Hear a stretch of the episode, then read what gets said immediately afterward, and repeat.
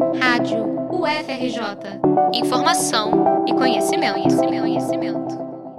11 instituições de ensino e pesquisa do Rio de Janeiro divulgaram no dia 8 de maio, sexta-feira, uma carta pedindo adiamento da edição desse ano do Exame Nacional do Ensino Médio, o Enem.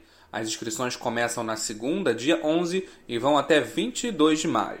O documento é endereçado ao Ministério da Educação e tem como razão principal a pandemia da Covid-19, que impõe uma situação atípica ao país. Os signatários da nota repudiaram, aspas, qualquer tentativa de difundir uma sensação de normalidade falseada, como a manutenção do cronograma do Enem 2020, o qual, caso mantido, ampliará as desigualdades de acesso ao ensino superior. Fecha aspas. Assinam a carta as universidades e os institutos federais do Rio de Janeiro, Cefet, Colégio Pedro II e as universidades do Estado do Rio.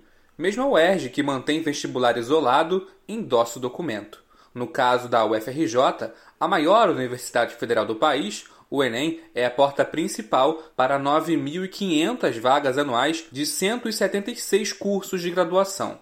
A íntegra do documento pode ser lida em www.ufrj.br. Da Coordenadoria de Comunicação Social, Vitor França para a Rádio UFRJ.